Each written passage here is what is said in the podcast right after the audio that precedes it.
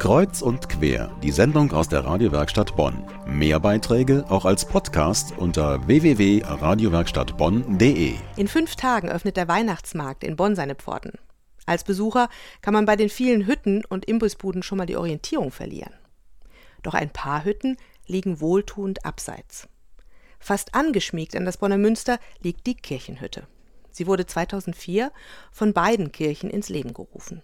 Zu Gast heute Abend bei mir im Studio ist Martina Bauer-Schäfer vom Evangelischen Kirchenpavillon. Sie ist die Leiterin dort und sie organisiert die Kirchenhütte mit. Guten Abend, Frau Bauer-Schäfer.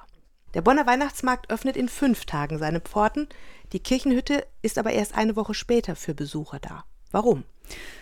Eigentlich ist das an Weihnachten sehr ein klares Beispiel für die Rhythmisierung unseres Alltags, die wir nicht mehr haben. Wir feiern das ganze Jahr. Wir haben Weihnachtsartikel schon ab September in den Läden.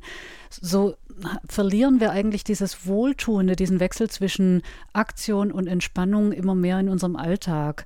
Weihnachten können wir das ändern, indem wir jedenfalls an der Kirchenhütte diesen Rhythmus wieder einführen. Wir sagen, Advent ist im Dezember und deshalb öffnen wir die Kirchenhütte auch erst am ersten Samstagabend, also vor dem ersten Advent. Ich finde das einen guten Rhythmus und da kann man sich drauf freuen. Man muss ein bisschen länger warten, aber die Vorfreude ist dafür auch wieder spürbar.